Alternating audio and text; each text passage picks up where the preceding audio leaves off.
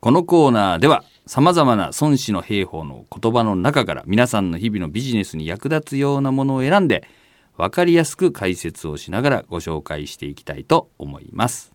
今日はですねあの情報の共有に関する言葉を教えていただきたいなと思いましたはい。何回か前にですね、うん社会人の基礎としてやっぱりほうれん草が大事だっていうお話 はいはいされてたじゃないですか。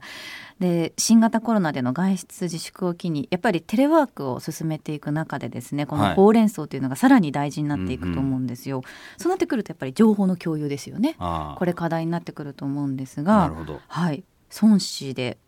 この情報の共有に関する言葉っていうのはあるんでしょうか？あります。はい。孫子曰く。衆を治むること、家を治むるが如くするは分数これなり。衆を戦わしむること、家を戦わしむるが如くするは慶明これなり。という言葉があります。うどうですか？全くあの分数って何ですか？ああ、そうですね。分数ってね、あのね、何分の何みたいな感じになっちゃうんですけども。そうなんか算数が思い浮かんじゃうんですけどはい、これはあの、組織を動かす時のノウハウみたいな手法のことを分数と言います。それとあの慶明っていうのがあってこれはあの鐘とかですねを鳴らしたり旗とか上りを使ったりこう目印ですね。音が鳴るものと目印みたいなものを慶明と言うんですけども、ええ。えー大きな組織を動かすのはですねまるで23人を動かすように動かせるのは何でかっつったらその組織運営ノウハウ分数があるからなんだと。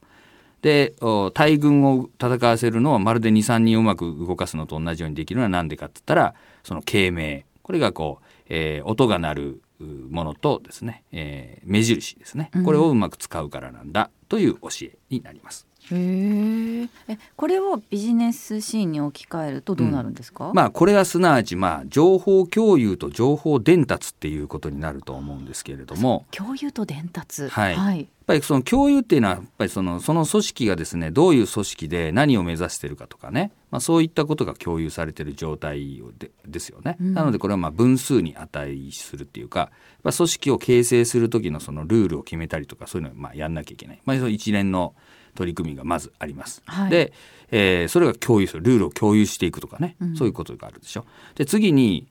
タイミングを教えてやることが必要なんですよね。これがあの役割としては慶明になって、まあ、情報伝達はい行け今行けとか今止まれとかいうそのタイミングですね。はい。まあ、全体の情報の共有ができてるだけではなくてやっぱりこう戦う時にはいつ戦うか戦うをやめなきゃいけない時もあるし退却することもありますよね、みたいなタイミングをその都度都度こう教えてあげる。これをまあ現代で言うと情報伝達みたいなことになりますね。はそういうことを使うことができるから大きな組織をまるで23人とやってるようにできるんだぜっていう教えになります。あでもあのここまで IT がこう発達してくると、うん。その昔よりも情報共有も伝達もやりやすくなっている時代ではありますよね。まあそうですね、うん。はい、やりやすくなってるわけだから、はい。えー当然そのおー今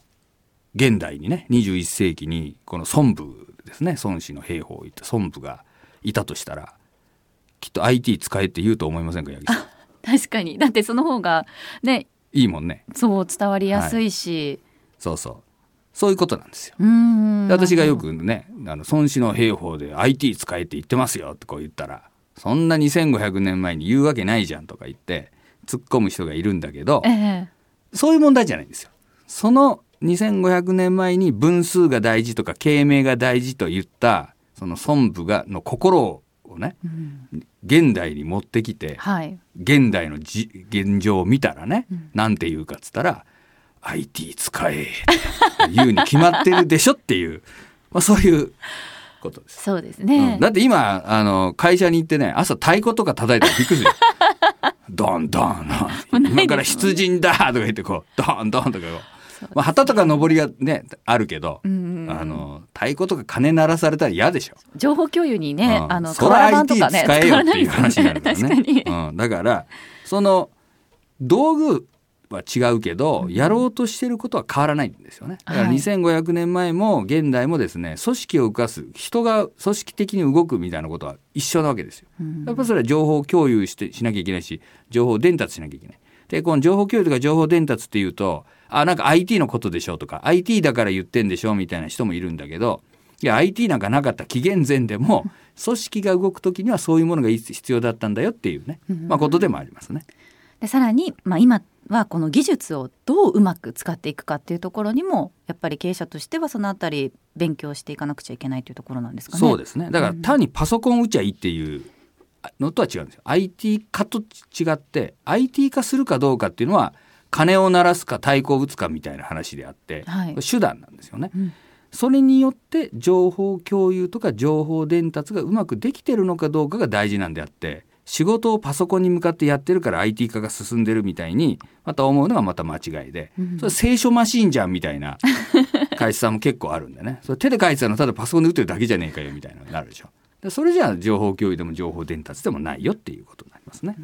そのあたりちゃんとできてるかどうかっていうのを振り返っていくのが大事になってきそうですね。そうですねでそれを孫子の兵法でこう見るとね、うんなるほどとやっぱりね人は変わんねえなっていうことになる、うん、なんか新しいものだからこうやるの嫌だみたいな人がいるんですよ。はい、そうじゃないよっていうことですね。はい、どんな仕事をする時もチームで動く場合には知っておきたいこの孫子の言葉だったということですね。そうですね。ぜひ孫子の言葉をね信じて取り組んでいただきたいと思います。